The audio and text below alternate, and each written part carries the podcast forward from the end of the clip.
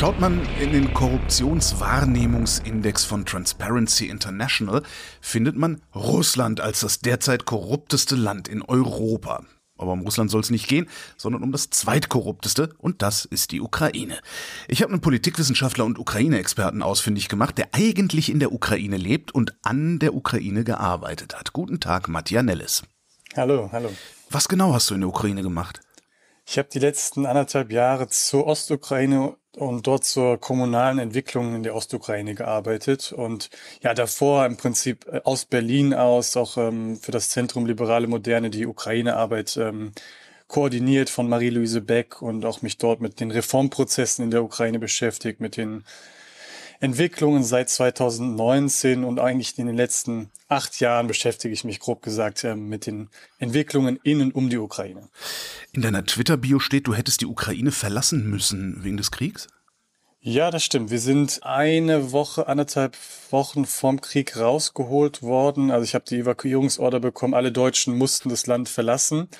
Das heißt, es war ähm, ein relativ eine geregelte Evakuierung, muss man sagen. Wir sind ins Auto gestiegen, wir hatten ein paar Stunden Zeit, um zu packen. Ähm, also anders als die Ukrainer, die wirklich äh, in der Nacht aufgewacht sind, die Schüsse, Explosionen gehört haben und dann Hals über Kopf geflohen sind. Meine Schwiegereltern beispielsweise, meine Frau ist Ukrainerin, die waren ähm, eine Woche noch zu äh, im Krieg in der Ukraine, bis wir sie überzeugen konnten, das Land dann zu verlassen, endlich. Ja, und ähm, die haben wirklich Schlimmes erlebt, ja, wie, wie, Millionen von Ukrainern. Das ist uns erspart geblieben, weil wir eine Woche, wie gesagt, vom Krieg das Land verlassen konnten. Unser Thema ist eigentlich Korruption. Ausgerechnet die postsowjetischen, die zentralmitteleuropäischen Staaten, die scheinen mir sehr, sehr anfällig für Korruption zu sein. Täuscht mein Eindruck da? Der Eindruck ist äh, richtig. Also die ähm, Länder kommen aus der Sowjetunion und haben quasi die Altlaster oder die alten Strukturen der Sowjetunion haben diese Länder über ja, Jahrzehnte ähm, und ähm, darüber hinaus geprägt. Und das hat dazu geführt, dass in den 90er Jahren, jetzt ohne jetzt zu weit auszuholen, aber in den 90er Jahren als die Länder dann unabhängig geworden sind von der Sowjetunion, sind in der Ukraine, um, um an dem Beispiel zu bleiben, die ehemaligen Kommunisten, die quasi das Land geführt haben, an der Macht geblieben. Alte Machenschaften haben das politische System dominiert. Es gab wenig ähm, Leidenschaft, ähm, tiefgreifende Wirtschafts- und ähm, sonstige Reformen umzusetzen. Das ist in anderen post-sowjetischen Ländern ähnlich. Also es gab dort keinen großen Willen, die Korruption ähm, schnell zu beenden, weil es eben auch zum Herrschaftssystem dieser, dieser Länder gehörte. Also die politische Klasse bereicherte sich auf Kosten der Staatsunternehmen und der Gesellschaft, ja. Wann ist das gekippt? Ähm, es, es, es gibt ja so die Erzählung, dass den UkrainerInnen das irgendwann um die Jahrtausendwende genug war und dann haben sie sich aufgemacht auf einen korruptionsbefreienden Weg. Wie viel ist an dieser Geschichte Wahrheit und wie viel ist Mythos? Die Ukraine, ja, hat drei Revolutionen, wenn man so möchte, hinter sich. Die, die im Westen bekanntesten sind die Orangenrevolution von 2004 und natürlich die Revolution der Würde oder in Deutschland oft als Euromaidan bezeichnet. Und das stimmt, dass die gerade 2014 die Korruption ein zentrales Thema war. Wobei es angefangen hat mit der Weigerung des damaligen Präsidenten, sich äh, ähm, weiter an Europa anzunähern. Ja, das hat eine Protestwelle getriggert, wenn man so möchte, die dann brutal niedergeschlagen wurde, die dann wiederum zu einer Massenbewegung geworden ist und dann ähm, im Prinzip ziemlich viele Spannungen hervorgetreten sind. Also die Korruption war ein Riesenproblem in der Ukraine und es war auch einer der Antreiber dieser Revolution der Würde von 2013, 14. Die Leute haben gesagt, es reicht, dass wir eine Regierung haben, die wir zwar abwählen können. Es reicht nicht, dass wir sie nur abwählen können, sondern wir wollen im Prinzip auch, dass sie aufhört zu stehlen. Wir wollen, dass sie aufhört, sich am äh, Staatshaushalt zu bedienen. Wir wollen, dass sie ja accountable ist, dass sie zur Rechenschaft gezogen werden kann. Das waren wichtige Themen während des Maidans. Und äh, wenn man einen Zeitpunkt auswählen müsste, würde ich sagen, es war 2013, 14, 2003 vier, oder vier bei der Orangenrevolution ging es mehr um Wahlfälschung, aber eben auch um die, den Drang, die eigene Führung wählen zu können und sich nicht korrupte Machenschaften oder Wahlfälschung gefallen zu lassen. Hat sie aufgehört zu stehlen, die Regierung? Ja, ähm, Also es, Korruption, es kommt drauf an. Du meinst jetzt, welche, welche Regierung wann, welcher Präsident? Äh, du genau sagtest gerade, also 2014 die Proteste, die haben gesagt, wir wollen eine Regierung, die äh, äh, accountable ist, äh, die aufhört zu stehlen. Ist die Regierung danach accountable geworden? Hat sie aufgehört zu stehlen? Es gab eine Übergangsregierung, dann eine, ähm, so ein, eine große Koalition der quasi wesentlichen Parteien im Parlament und dann, es gab verschiedene Regierungen. Die Ukraine hat dazu noch einen, so ein präsidentiell-parlamentarisches System. Das heißt, der Präsident an der Spitze mit großen Befugnissen, gleichzeitig das Parlament und die Regierung. Also ein anderes System als in Deutschland, eher Frankreich ähnlich. Und das heißt so, das Stehlen hat ähm, 2014 nicht aufgehört, aber es ist weniger geworden. Das heißt so, die Möglichkeit zu stehlen, die werden weniger und wurden weniger eben auch, und das ist der eigentlich der spannendste Grund, der mich auch zur Ukraine gebracht hat, wegen der Bemühungen der Zivilgesellschaft, der Gesellschaft ähm, und der internationalen Partner der Ukraine. Also das ist das Spannende zu sehen. Die Ukrainer waren super kreativ im Stehen, also die Regierung und die Business-Leute und alle möglichen. Also es war wirklich, wenn man äh, studieren wollte, wie ähm, ja die Crooks, wenn man so möchte, wie kreativ die sein können, dann war die Ukraine, aber auch Russland so tolle Basket Cases, so, so tolle Beispielfälle. Da kann man studieren, wie man wie kreativ Leute stehen. Und das ist, wenn man sich er, Erklär's mir mal. Also vielleicht habe ich ja irgendwann mal die Macht hier in Deutschland, dann könnte ich das. Ja, wir haben tatsächlich ähm, äh, 2000 lass mich nicht lügen, 16, 17 eine ähm, Antikorruptionsstadtführung ähm, auf die Beine gestellt mit Antikorruptionsaktivisten und Wissenschaftlerinnen. Und dort haben wir überlegt, okay, was sind Mechanismen der Korruption? Wie kann man das irgendwie erklären? Ohne nur zu sagen, die Regierung ist schlimm oder das, was passiert ist, ist schlimm, also sondern auch die Energie in was Positives zu lenken und zum Beispiel, also klassische Beispiele, die sind dann weniger kreativ, ja, aber ein, ein klassisches Beispiel ist im Krankenhaus in einer der großen Krebskliniken der Ukraine haben die Ärzte sich am Beschaffungswesen bereichert. Das ist ein klassisches Beispiel, sowohl also an der Krebsmedizin, die sie überpreis, äh, überpre, äh, überbepreist gekauft haben und dann klassische Kickbacks genommen haben. Aber in unserer Stadtführung haben wir ein, ein Beispiel aus dieser Krebsklinik genommen. Dort wurden auf unterster Ebene wurden neue Wischmops bestellt, ja, und da wurde ähm, angegeben, man man man kaufte ähm, die teuersten oder die die die fancy deutschen Wischmops, irgendwie, ich glaube, für 18 Euro das Stück. In Klammern in Deutschland kriegt man sie für 7 Euro. Und ähm, die wurden dann eingekauft, ich glaube, für 20 oder irgendwas Euro. Und ähm, das heißt, da, da wurden jede Menge Wischmops gekauft und die Differenz ähm, zwischen diesem Einkaufspreis und dem, was die Ukraine dann dafür gezahlt hat, über Mittelmänner, über äh, fiktive ähm, Firmen dazwischen. Das floss dann an Leute in diesem Krebsklinikum. Und die Ironie ist, dass die, die alten Ladies in der Ukraine, in Russland auch Babuschkas genannt, die alten Damen, die dann letztendlich da putzen, die haben sich geweigert, mit ihren modernen deutschen neuen Wischmops zu putzen, weil sie, weil ihnen die alten sowjetischen Besen dann doch lieber waren. Das heißt tatsächlich, die, die neuen Deutschen standen dann im, im, im Schrank herum. Ja, das ist nur so ein kleines Beispiel. Aber es gibt Dutzende andere Beispiele. Das heißt aber auch, dass die Korruption nicht nur eine stehlende politische Elite äh, betrifft, sondern bis runter in, ja, in die Gesellschaft reicht, in, zum, bis zum Individuum. Wo, was, wo es was zu holen gibt, holt man sich was? Oder gibt es da ja. irgendwo eine Grenze des Anstands, dass irgendwie jemand sagt, nee, jetzt reicht's? Also ja, die Ukrainer sind genau wie die Deutschen ein anständiges Volk. Das heißt, niemand will freiwillig irgendwo äh, sich auf Korruption einlassen. Ähm, das heißt, es gab Systeme oder Strukturen, die sich gebildet haben, auch auf, aufgrund der Geschichte zum Beispiel die Gesundheitsversorgung äh, sollte umsonst sein. In der ukrainischen Verfassung steht drin, alle kriegen alles umsonst. Ähm, und die Realität ist, die Ukraine hat nicht die Mittel, allen ähm, alle gesundheitlichen Dienstleistungen umsonst anzubieten. Das heißt, ähm, in vielen Krankenhäusern und bei Ärzten musste in der Vergangenheit, auch weil die Ärzte so abscheulich wenig verdient haben, ungefähr 200 Euro für einen Chirurgen oder für einen Arzt. Das ist nichts, damit kann man in Kiew kaum leben. Dann wurde denen ja, ähm, gedankt, wenn sie dann ihre, äh, wenn sie dann ihre äh, Dienstleistung erbracht haben, ja, oder wenn sie dann operiert haben, dann, dann haben sich die Ukraine bedankt. Dann gab es ähm, bei den guten Ärzten gab es dann keinen Druck zu zahlen. Die wirklich Bösen haben tatsächlich auch, ähm, da gab es richtige Schemen, dafür sind auch Leute ins Gefängnis gekommen, die haben gesagt, diese und diese Operation kostet unter der Hand so und so viel tausend Euro und wenn du das nicht zahlst, wirst du niemals behandelt. Aber die guten Ärzte haben das gar nicht erst verlangt und die Ukraine haben sich dann trotzdem bedanken wollen durch kleine sagen wir mal, Trinkgeld. Trinkgeld. ja. Hat sich das gebessert?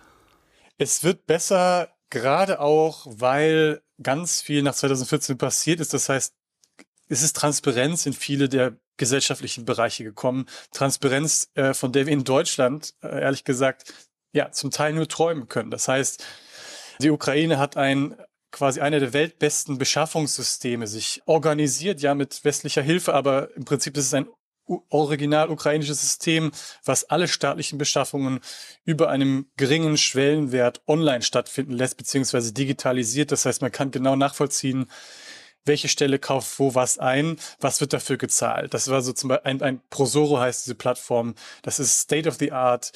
Es gibt dazu eine Vermögenserklärung, Asset Declaration System, wo alle ukrainischen Beamten inklusive Richter ihre und auch deren deren Familienmitglieder ersten Grades, also Ehefrau und Kinder, ihre ähm, Einkommen und Vermögen erklären müssen. Das heißt, ähm, oder angeben müssen. Das heißt, wie viel passives, aktives Einkommen hat man, wie viele Grundstücke hat man, wie viele Autos hat man. Das kann, das ist digital online einsehbar. Und das ist, das ist in Europa, äh, das gibt es kaum, so diese Art von Transparenz. Auch die, die Melderegister, ähm, beziehungsweise die Kataster. Also man kann genau nachschauen, wer besitzt welches Grundstück. In diesem Bereich ist da sehr, sehr viel Transparenz reingekommen. Und das hat den, ähm, mutigen Ermittlern und auch der Zivilgesellschaft geholfen, Druck aufzubauen auf Politiker oder Richter, die sich dann, ja, die nicht erklären konnten, warum sie denn so ein prachtvolles Apartment haben, wenn sie doch offiziell nur 2000 Euro pro Monat verdienen und trotzdem haben sie eine Million Villa. Also das, das sind so ähm, kleinere äh, äh, Möglichkeiten, Druck auszuüben, aber viel spannender und das ist, das macht die Ukraine auch in der Region eigentlich zu einem Vorreiter, wenn man so möchte. Gerade wenn man die postsowjetischen Länder sich anschaut, also auch Moldau, Georgien, die hat sich nach 2014 die Ukraine eine neue Antikorruptionsarchitektur geschaffen. Das heißt nicht nur Transparenz, mit der man, mit, mit, mit dessen man ja, Public Officials, also Beamte irgendwie schämen kann, so sagen kann, wie gesagt, du, warum hast du die Villa? Vielleicht wird er dann noch entfernt oder so. Oder wird er rausgeworfen, nachdem es einen, Aufschrei gibt. Nein, sie haben auch diese An Antikorruptionsinfrastruktur geschaffen. Das heißt zum ersten Mal eine nicht politisierte, also eine unabhängige Institution geschaffen, die ermittelt. Das Antikorruptionsbüro. So eine Art FBI beziehungsweise ja, FBI macht noch sehr viel mehr als nur Korruption, aber ähm, also eine, eine wirklich tatkräftige ermittelnde Behörde geschaffen, eine kleine, eine kleine ermittelnde Behörde, die sich mit der großen Korruption beschäftigt. Also nicht der, die, der, der Krankenhausleiter, der jetzt 100 Euro von einem, einem Patienten nimmt, sondern wir reden über politische Korruption, über größere Summen. Und die hat 2015 die Arbeit aufgenommen, diese Behörde. Und dazu wurde dann, weil man relativ schnell festgestellt hat bei der Gründung, äh, schon eigentlich vor der Gründung, dass das Gerichtswesen eben auch ein, äh, durchsetzt ist von korrupten Richtern. Das heißt, man hat eben auch eine Sonderstaatsanwaltschaft geschaffen, die auch diese Fälle zur Anklage bringt damit es nicht schon bei der Anklage scheitert. Und dann zuletzt 2019 dann ein hohes Antikorruptionsgericht geschaffen. Also lange Rede, kurzer Sinn. Die haben die Anklage, der Prozess und dann auch das Gericht, also die Ermittlung davor geschoben natürlich und dann noch das Gericht. Ähm, das haben sie neue Institutionen geschaffen und die leisten hervorragende Arbeit. Die haben eine Reihe von, es sind über 40, knapp 50 schon Gefängnisstrafen verhängt. Die haben sogar arbeiten im Krieg. Die gesamten Antikorruptionsinstitutionen arbeiten voll und ganz weiter im Krieg. Und das äh, Antikorruptionsgericht zum Beispiel hat illegale Zahlungen eingefroren und ähm, ich glaube, es sind 17 Millionen US-Dollar an konfiszierten Mitteln der Armee spenden können. Ja, also das ist nur ein kleines Beispiel dafür. Aber die institutionelle Landschaft ist da. Die ist seit 2019 voll funktionsfähig und die Korruptionsfälle werden jetzt langsam abgearbeitet und es, die großen Fische kommen jetzt langsam dran. Wenn das 2019 schon fertig war, warum ist Zelensky dann 2019 ausgerechnet gewählt worden, weil er so sehr gegen Korruption äh, eingetreten ist?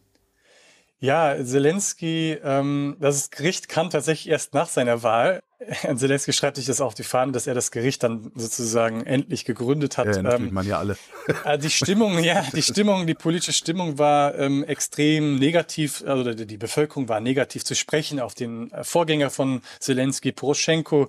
Der ist den hohen Erwartungen der Ukrainerin nicht gerecht geworden. Das heißt, er hat das Land nicht so weit vorangebracht, dass sich die Veränderungen spürbar bei den Ukrainern bemerkbar gemacht haben oder spürbar gemacht haben. Das heißt so, die Ukrainer waren es, waren es leid und das spricht ja auch für sie, dass wenn die politische Führung nicht liefert, dass, dass sie abgewählt wird. Ja, das ist auch eine der Stärken dieses, dieses Landes.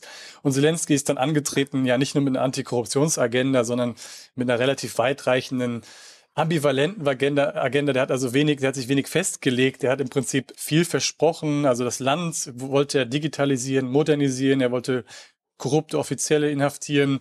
Viele vage Versprechungen gemacht. Aber letztendlich wurde dann das Antikorruptionsgericht nach seiner Wahl dann auch gegründet. Und wenn man jetzt sich anschaut, 50 äh, Fälle, die irgendwie äh, verurteilt worden sind, das klingt nicht nach viel, ne? aber die, das Gericht ähm, hatte letztendlich auch noch eine Reihe, das braucht erstmal ein Jahr, um sich sagen wir mal, einzurichten, ja, ähm, nicht nur Stühle zu kaufen, sondern auch ein Gebäude und alles Mögliche. Und auch die prozessualen Dinge mussten geklärt werden. Also das, das wurde lange boykottiert von an Verteidigern, die ihre ähm, Mandanten dann äh, irgendwelche aus fadenscheinigen Gründen nie haben erscheinen lassen bei Gerichten, weil sie irgendwie krank waren und irgendwelche Atteste vorweisen konnten. Das heißt, das wurde alles 2020 aus dem Weg geräumt und 2021 hat das Gericht dann voll die Arbeit aufgenommen und das, äh, Zelensky hat dazu beigetragen. Also das, seine Rolle darf man da auch nicht zu hoch aufhängen, weil die Institutionen tatsächlich unabhängig sind. Aber Zelensky ist letztendlich da ähm, 2019 gewählt worden, weil es die eine sehr negative Stimmung in der Bevölkerung gab und auch äh, Antikorruption oder Korruption hat auch zu seinem Wahlsieg beigetragen. Und dann ist irgendwann rausgekommen, ich glaube, die Panama Papers waren es oder irgendeiner dieser Leaks, dass Zelensky selbst Kohle ins Ausland geschafft hat. Äh, wie ist das in der Ukraine angekommen?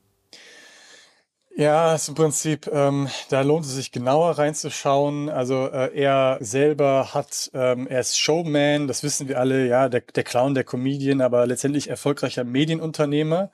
Und er hat wie alle, ähm, leider alle ukrainischen Unternehmer ähm, Geld auch immer offshore gehabt, weil niemand dem ukrainischen Gerichtswesen vertraute. Ähm, das heißt, äh, die äh, äh, Unternehmer haben leider oft noch Unternehmen, Subunternehmen in Zypern, über die dann die Geschäfte organisiert werden. Das ähm, ist eine der Dinge, die jetzt geändert werden müssen.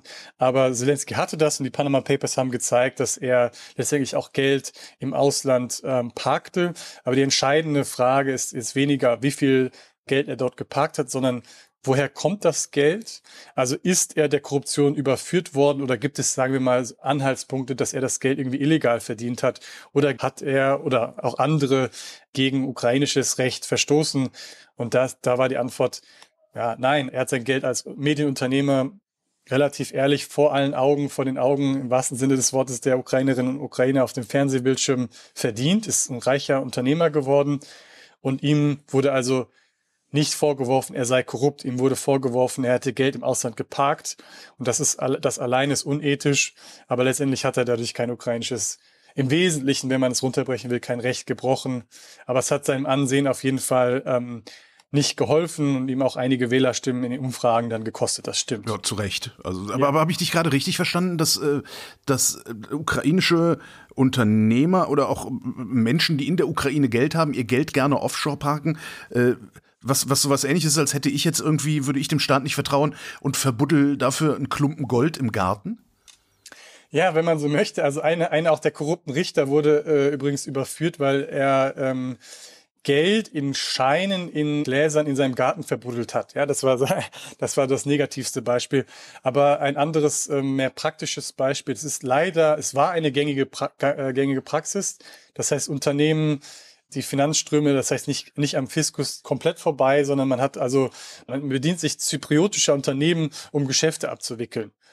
Ja, und das hat auch steuerrechtliche Vorteile, aber ist absolut unethisch. Ja, machen sie aber machen, machen wir ja genauso. Also macht ja bei uns auch irgendwie jeder, der Ja, um das mal ein Beispiel zu machen, ich hatte eine, äh, ein, ein Bekannter, der für eine deutsche Organisation ein großes neues Büro anmieten wollte.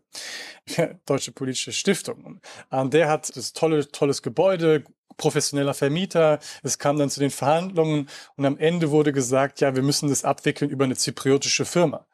Und da hat, er gesagt, natürlich, das geht nicht. Also das ist, ähm, das ist kein Rechtsbruch nach ukrainischem Recht, aber damit zahlen sie äh, in der Ukraine fast keine Steuern. Und das ist absolut ein unethisches Verhalten. Das können wir und wollen wir nicht tun. Das ist auch nicht zustande gekommen, der Deal. Aber das zeigt, dass gerade Unternehmer das noch nutzen. Also so die einfachen Ukrainer nutzen das nicht.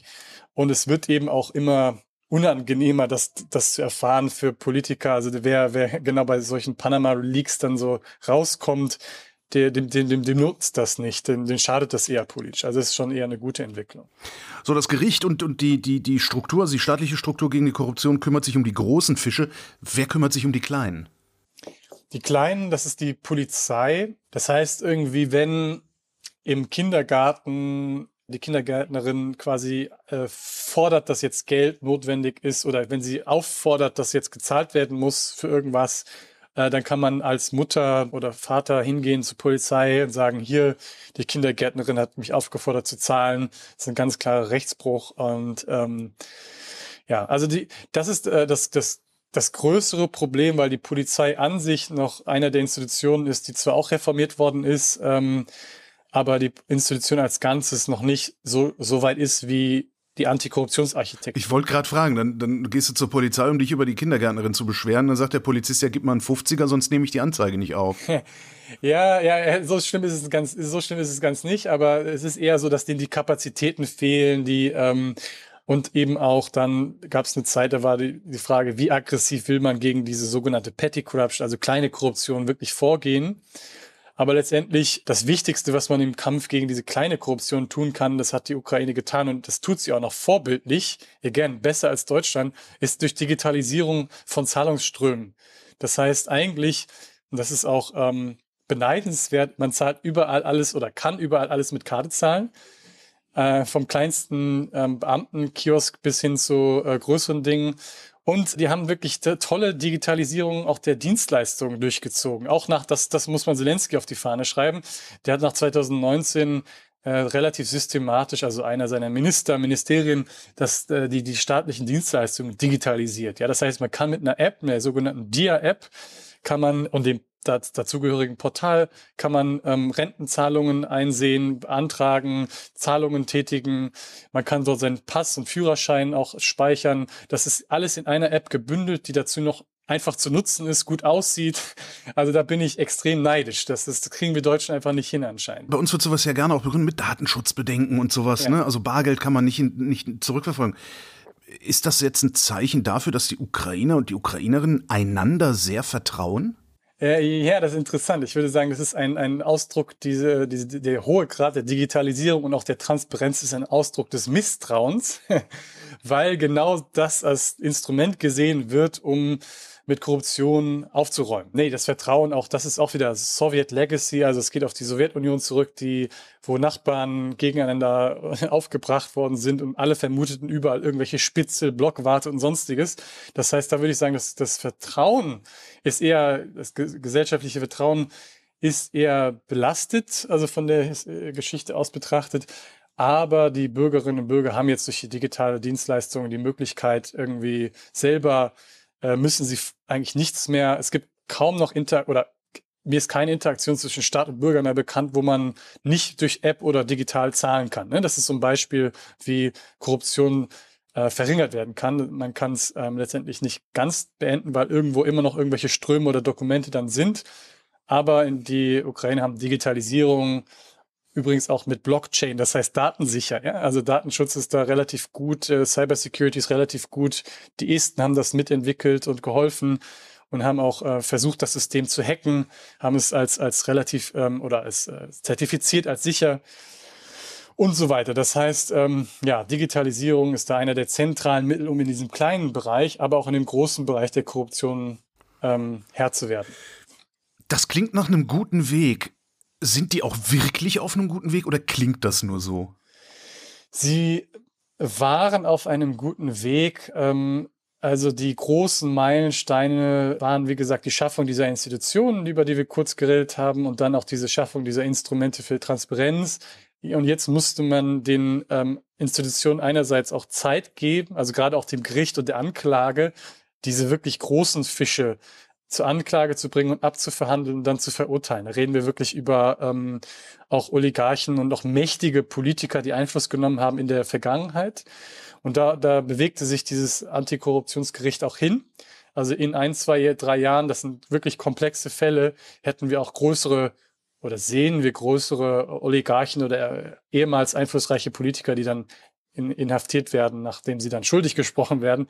Aber der, der Weg, würde ich mal sagen, stimmte, auch wenn es sozusagen Rückschläge gab. Und da kommen wir jetzt in die Nuancen. Der große Rückschlag kam aus dem korrupten System selbst und ähm, das System hat sich quasi geweigert, ähm, die Justizreform voranzutreiben. Da gab es verschiedene Versuche, also aber im, im Wesentlichen scheiterten die an der korrupten Klasse der Richter. Und das ist wirklich eine, da gibt es verschiedene Clans und so weiter. Aber die Richter haben die, die wirklich gut gemeinten Versuche, der Korruption im Justizwesen Herr zu werden, haben sie boykottiert, erfolgreich. Und dann kam es 2020 zur Verfassungskrise in der Ukraine, weil Teile dieser korrupten Justiz dafür gesorgt haben, dass äh, ja, also das Verfassungsgericht hat quasi wesentliche Elemente der Antikorruptionsarchitektur für verfassungswidrig erklärt, ohne wirklich aufzuzeigen, warum, beziehungsweise ohne dem Parlament einen Ausweg zu bieten. Das heißt, der, der Präsident fand sich dann im offenen Kampf mit dem obersten Verfassungsrichter wieder, der aber auch absolut fragwürdige Persönlichkeit war und noch unter dem korrupten Präsident Janukowitsch, der 2014 abgesetzt worden ist, der wurde unter, unter dem noch berufen, hatte Immobilien auf der Krim und unerklärte Vermögenswerte, aber die Verfassungsrichter haben eben eine gewisse, ähm, die sind nicht lebenslänglich ernannt, aber die haben eine gewisse Laufzeit und die, die war 2020 noch aktuell. Und das führte dann dazu, dass die Polizei oder der Wachschutz des, äh, des Gebäudes den, den obersten Richter des Verfassungsgerichts nicht mehr ins Gebäude gelassen hat, damit der nicht noch, nicht noch mehr Schaden anrichten konnte. Also da gab es Rückschritte, das muss man auch ehrlich sehen. Und die kamen vor allen Dingen im, bei dem Versuch, die, der, die Justiz zu reformieren. Da gab es jetzt erste Fortschritte, auch während des Krieges das Ganze voranzutreiben. Und jetzt ohne in die Details zu gehen, aber die, das Schlüsselelement war die Erfahrung, internationale und unabhängige Experten bei der Auswahl von ähm, Richtern oder bei der Auswahl von, sagen wir mal, den Ermittlern einzusetzen. Das heißt, nicht nur die Richter über die Auswahl ihrer eigenen Richter entscheiden zu lassen, sondern auch, ähm, also nicht nur vermeintliche fachliche Kriterien einzuführen, sondern auch Integritätskriterien einzuführen und diese dann durch unabhängige Stellen überprüfen zu lassen. Das ist 2015 bei der Schaffung dieser Antikorruptionsarchitektur erfolgreich äh, durchgesetzt worden und das wird jetzt in diesem Jahr 2022 während des Krieges auch mit, mit den Richtern auf höchster Ebene durchgeführt. Und da müssen wir schauen, wie weit ähm, kommt das. Also wie viele Richter werden da aussortiert, weil sie fragwürdige Vermögenswerte haben und so weiter und so weiter. Aber die, Auswahl, die Beteiligung unabhängiger Experten aus der Ukraine, aus dem Ausland, ähm, die auch äh, Ernennungen blockieren können, das hat sich als in den letzten sieben, acht Jahren als, als Schlüssel äh, des Erfolges, auch einer der Schlüssel des Erfolges ge ähm, äh, gezeigt. Das heißt so, das ist beeindruckend, das, das, das kennen wir aus anderen Ländern nicht. Kein Wunder, dass Putin Angst hat, ne? Ja, und nein, ungelogen. Du musst dir vorstellen, Putin hat in seiner Kriegserklärung ähm, an die Ukraine die Antikorruptionsarchitektur erwähnt. Er hat die Architektur erwähnt, die, das Antikorruptionsgericht, die äh, Generalstaatsanwaltschaft für Antikorruption, weil er sie als Beispiel der Fremdsteuerung sieht. Also seine These ist ja, die Ukraine ist eine fremde Kolonie oder fremdgesteuert. Ja klar, dass, dass irgendjemand anders als er selber Agency hat, kann der sich gar nicht vorstellen, ne? So ist es. Und das zeigt eben auch, wie gefährlich eine erfolgreiche, also nicht nur demokratisch erfolgreiche oder prosperierende Ukraine, sondern auch eine ähm, von Korruption befreite Ukraine für Russland sein würde. Dann sagen die Russen und Russinnen sich ja, was die Ukrainer können, das wollen wir auch. Ja, darauf ähm, lief es ein bisschen hinaus. Das, das hätte wahrscheinlich noch ja Jahrzehnte gebraucht, bis die Ukraine dann wirklich nicht nur ähm, korrupte Leute einsperrt, sondern auch wirtschaftlich so prosperiert, dass sie den Russen Kon Konkurrenz macht, beziehungsweise beeindruckt, imponiert. Aber die war auf dem Weg dahin, mit Rückschritten. Die muss man auch immer erkennen. Das sieht man auch in diesen Berichten von Transparency. Da, da sagen sie, es gibt Fortschritte, aber in den letzten ein, zwei Jahren gab es auch sozusagen eine Art Plateau. Ist dieses Plateau der Grund, dass Zelensky so unbeliebt war, relativ kurz nach der Wahl schon? Also ich glaube, seine letzten letzte Zustimmungswerte waren irgendwie bei 25 Prozent, bevor der Krieg ausgebrochen ist, ne? Richtig, also diese, sagen wir mal, dieses Plateau oder wahrgenommene Rückschritte im Sinne von nicht genug Fortschritt. Ja, das ist ja, die Ukraine haben sie eben auch. Ähm, sind ungeduldig. Ungeduldig, ja, das zeichnet sie auch aus. Und das übrigens muss man auch wissen, wenn man hört, 25 Prozent ähm, nach irgendwie einem Jahr, die Ukrainer wählen in der Regel einen Präsidenten ja, in, in, mit hoher Affektion oder mit äh, Leidenschaft und nach einem Jahr wollen sie ihn am liebsten umbringen, als übertrieben gesagt. Also die Beliebtheitswerte sind danach ähm, im Keller nach einem ja. Jahr. Das heißt, nach zwei, zweieinhalb Jahren Präsidentschaft noch 25 Prozent zu haben, das hat vor Zelensky in den letzten 20 Jahren niemand geschafft. Das nur zum Kontext. Aber die, die Ukrainer, und das stimmt, da hast du den richtigen Punkt gemacht, die, die waren, wurden ungeduldiger und haben gesagt, so Zelensky, du hast uns hier ja, jetzt übertrieben gesagt, blühende Landschaften versprochen. Wo sind die denn? Er hat letztendlich eine Reihe von Dingen ähm, umgesetzt, die auch seine Kritiker ihnen zugute halten. Digitalisierung haben wir kurz besprochen. Er hat auch eine große Infrastrukturprogramm gefahren, in Klammern, wo es auch Korruptionsfälle in oder nachgewiesenerweise gab. Also haben sich Leute am Straßenbau fleißig verdient. Sind die dann wenigstens verknackt worden dafür? Nein, nur zum Teil, beziehungsweise die Verfahren laufen noch und es gibt ähm, der einzige Unterschied und das ist das, diese positive Lesart aus diesem Multimilliardenprogramm, das 2021 dann einen ein Schwellenwert überschritten hat, der, die haben mehr für Straßen investiert als für Militär. Ähm, das ist für die Ukraine e, extrem für die, wichtig, weil die eben auch eine marode Infrastruktur hatte also in Häfen, Straßen, das alles das, was die Russen jetzt so fleißig zerschießen, wurde da, wurde äh, Milliarden rein investiert in den US-Dollar. Und ja, das war einer von Zelenskys Fortschritten, die er vorweisen konnte. Aber die Ukrainer sind ungeduldig und sie haben mehr erwartet. Und auch seine Partei und auch der, der Premierminister, sie liegen in den Umfragen oder sie stehen nicht mehr so gut da. Das heißt, wenn jetzt Wahlen wären, würde Zelensky haushoch wiedergewählt, aber weil er gerade Kriegspräsident ist, und die entscheidende Frage ist, wer, wer, wenn wir uns mal den Krieg jetzt mal wegdenken, angenommen es wäre Frieden, würde er wahrscheinlich die Wahl auch gewinnen, einfach weil es keinen starken Gegenkandidaten gibt im Moment.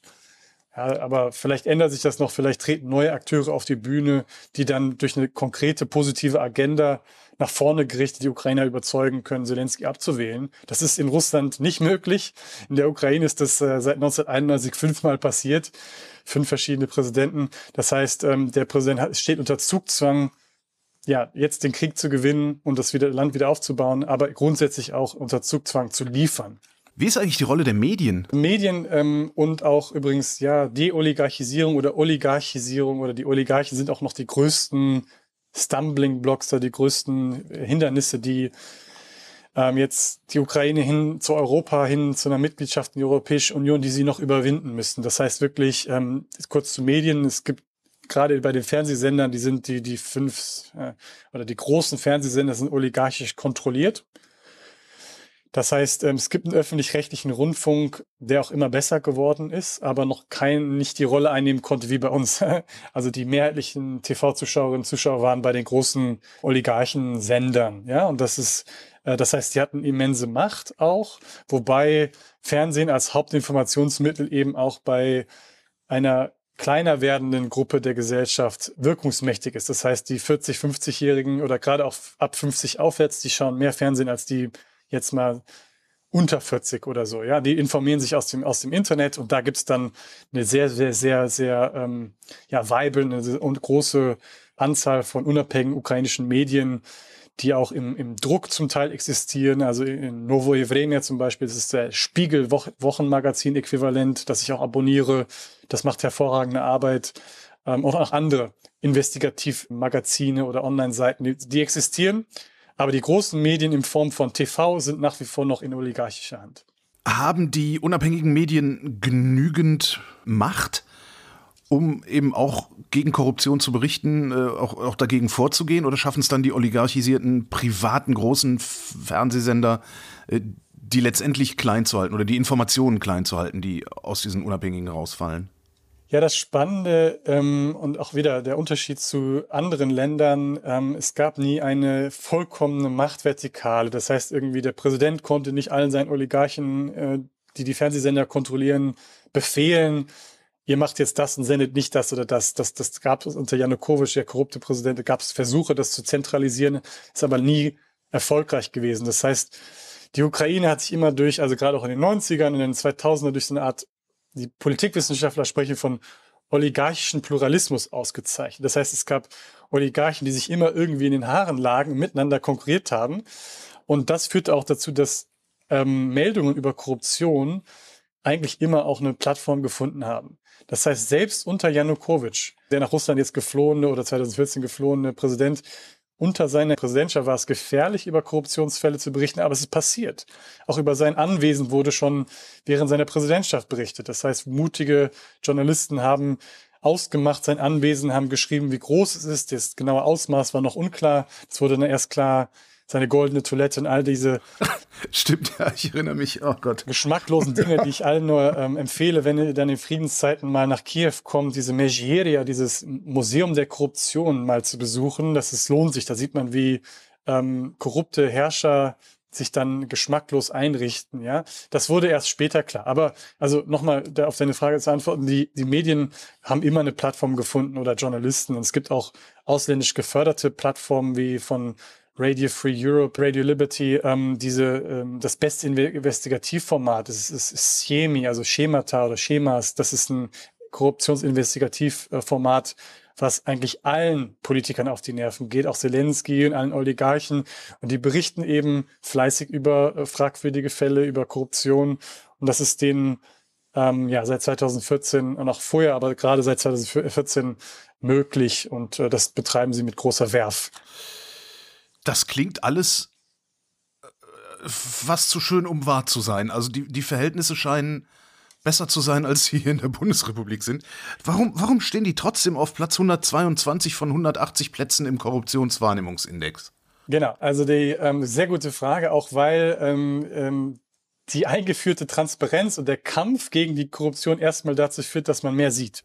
Ja. Ah, ja klar. Das ist so, ist irgendwie klar. Das sagte mir meine ehemalige Chefin aus Bremen, die sich eingesetzt haben für Gewaltprävention und irgendwie sehr, sehr viel zur Ermittlung von Vergewaltigungsfällen getan haben in der Stadt Bremen. Und plötzlich hieß es dann, Bremen ist die Gewalt. Äh, reichste Stadt oder die gewaltsamste, wie sagt man, gewalttätigste Stadt Deutschlands. Ja.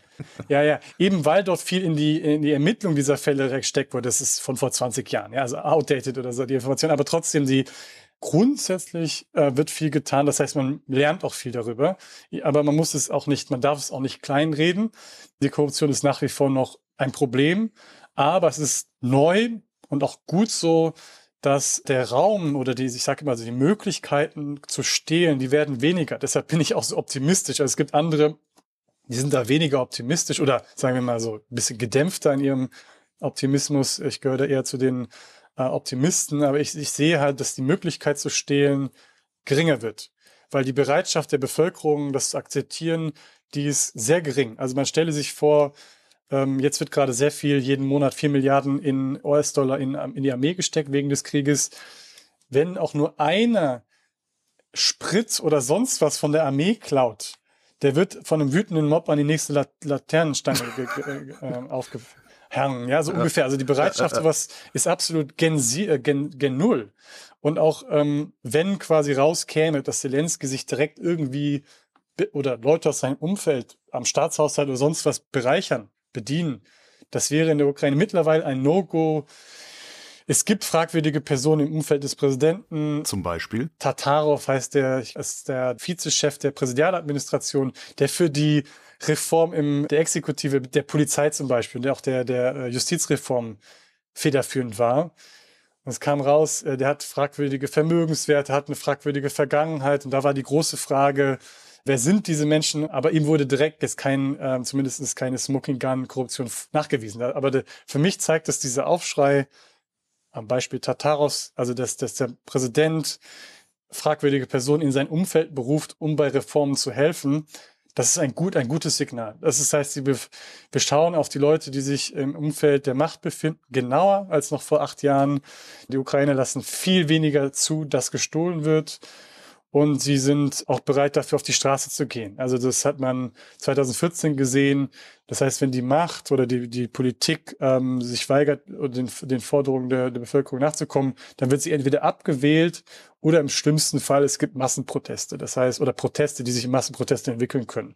Deshalb bin ich vorsichtig oder positiv gestimmt, dass die Ukraine, wenn sie denn jetzt in Frieden leben würde, auf dem richtigen Weg war. Wichtig ist, dass man diese Antikorruptionsarchitektur weiterarbeiten lässt, die alle Mittel zur Verfügung stellt, dass sie ihre Arbeit tun kann. Ja, das gehört auch dazu, dass der Generalstaatsanwalt für Antikorruption, dass der bena äh, neu benannt wird. Diese Ernennung läuft seit irgendwie anderthalb Jahren und stockt gerade auf den letzten Metern. Das ist auch einer der Bedingungen, oder sagen wir mal so, einer der äh, Forderungen der Europäischen Kommission für die Ukraine, nachdem sie ihren Kandidatenstatus bekommen hat. Also die haben eine Reihe von Konditionen bekommen und das ist eine der wichtigen Konditionen. Das heißt, da muss man genau drauf schauen. Wie läuft die Reform der Justiz weiter? Wie, wie laufen diese Institutionen? Wie machen die ihre Arbeit?